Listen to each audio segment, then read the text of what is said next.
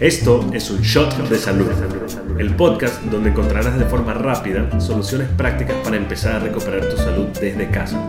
Bienvenidos.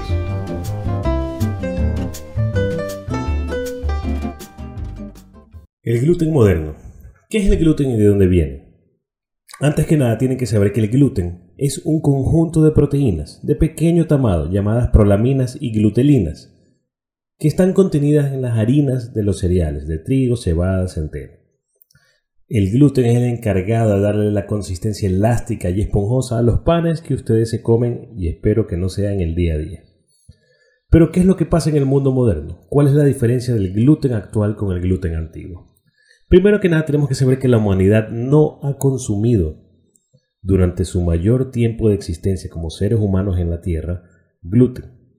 Hasta hace tan solo muy pocos años, nuestros ancestros cazadores recolectores se pusieron a cultivarlo de forma masiva. Eso creó pues las poblaciones, creó la civilización después, creó muchas cosas positivas, nos hizo arraigarnos en un mismo lugar, pero nos hizo también depender de la agricultura y especialmente del gluten. Sin embargo, ahí no existía tanto el problema. ¿Cuál es el problema ahora? Que nuestro intestino no está adaptado para comer tanto trigo o tanto gluten, pero tampoco un gluten distinto. Y aquí es donde les voy a explicar por qué. A través de la ingeniería genética, se logró que el contenido de glutelinas y de prolaminas, las proteínas que conforman el gluten, que lo hace, acuérdense, más, ser más esponjoso y rico al paladar, esos panes, esas harinas, a través de ingeniería genética se logró mutarla y un gluten que en la época de Jesús, si podemos decirlo así, el gluten muy antiguo tenía 14 cromosomas y era un trigo que nuestro intestino lo podía procesar en gran medida, ahora tiene 42 cromosomas. Y esto explica por qué el gluten moderno nos hace daño y nos produce inflamación. Este híbrido de ahora tiene más prolaminas y más glutelinas. El sistema digestivo de nosotros debe tener enzimas para romper esas proteínas.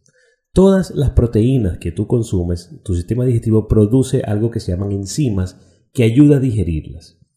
Pero nuestro intestino tiene dos cosas. Primero, una cantidad limitada de proteínas, de enzimas, para procesar esas proteínas del gluten original, no el de ahora, no el de 42 cromosomas, sino el de 14 y no tiene la cantidad de enzimas necesarias en los niveles que se necesitan para procesar, además de un gluten artificialmente modificado, la cantidad excesiva que comemos en el día a día de panes o de harinas. Esto con el tiempo nos lleva a desarrollar inflamaciones. Y estas inflamaciones las vemos en distintas partes de nuestra economía corporal. Hay una enfermedad conocida que es la celiaquía, que es las personas que no toleran el gluten bajo ningún concepto. Pero también tenemos la intolerancia al gluten no celíaca que cada vez la vemos más. Diversos autores hablan del 10% de la población, otros hablan del 80% y otros hablan del 40% de la población que se demuestran ya como intolerantes no celíacos al gluten. ¿Y qué quiere decir esto? Cuando tú consumes gluten y eres intolerante, dependiendo del porcentaje que seas intolerante, vas a desarrollar síntomas digestivos como gases, molestias digestivas, colitis, gastritis muchas otras más eh, alteraciones en el sistema digestivo. Pero también puedes desarrollar alteraciones extradigestivas a nivel de piel, eczema, psoriasis, acné, a nivel autoinmune, artritis, todas las enfermedades autoinmunes, síndrome de Sjögren, a nivel articular, dolores articulares, a nivel respiratorio, sinusitis, gripe frecuentes, a nivel de conducta. De hecho, hay un término que se llama neurogluten, que explica el estímulo negativo que tiene a nivel del sistema nervioso el consumo de gluten.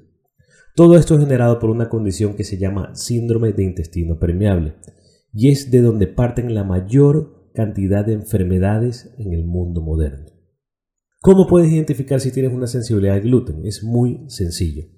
Haz una dieta eliminación. Elimina el gluten completamente de tu alimentación durante 30 días y haces un diagnóstico de descarte. Otra forma de hacerlo es a través de una prueba de intolerancia alimentaria. Tendrías que buscar algún lugar en donde estés viviendo que hagan una prueba de intolerancia alimentaria que sea certera. Si es que llegases a tener sensibilidad al gluten, ¿qué haces? Primero, eliminarlo. No hay términos medios aquí. Segundo, reemplazarlo por alimentos que tengan una capacidad de llenarte o de satisfacerte muy parecida al gluten, el verde, la yuca, la papa, el arroz, en medidas controladas. También puedes usar las harinas sin gluten con las cuales puedes preparar panes o productos de bollería, como le llaman. La agricultura no está genéticamente codificada en nuestro genoma. Acuérdense que el 95% de nuestra existencia como seres humanos vivimos sin agricultura. Y eso hace que se nos haga bastante difícil procesar los alimentos de la agricultura, pero peor aún si es que estos son genéticamente modificados. Acuérdense que el gluten, nuestro intestino está hecho para procesar el gluten de la época antigua, con 14 cromosomas no como ahora que tiene 42. Es una analogía de esto, es como que si el carro de gasolina lo quieras hacer andar a diésel. ¿Qué más tienes que hacer si tienes sensibilidad al gluten? Reparar tu mucosa digestiva.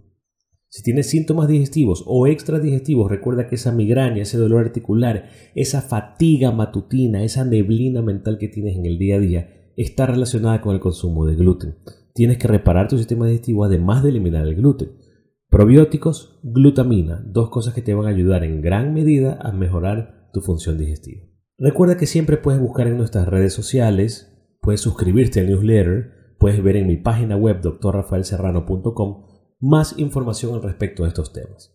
Pero sobre todo, recuerda que cualquiera de las condiciones que tú estés desarrollando actualmente tienen, pueden tener y de seguro tienen relación con el consumo de gluten. Así que empieza a eliminarlo ya porque de seguro no te está brindando nada positivo en tu vida. Nos vemos pronto. Esperemos que este show de salud, cargado de conocimiento, salud y buenas intenciones, te ayude a mejorar tu condición. No olvides que puedes encontrar este podcast en nuestra página web www.detoxcenter.ec. Adicional a esto, puedes encontrarnos en nuestras redes sociales, en Instagram como Detox Center y en Facebook como Detox Center-ec.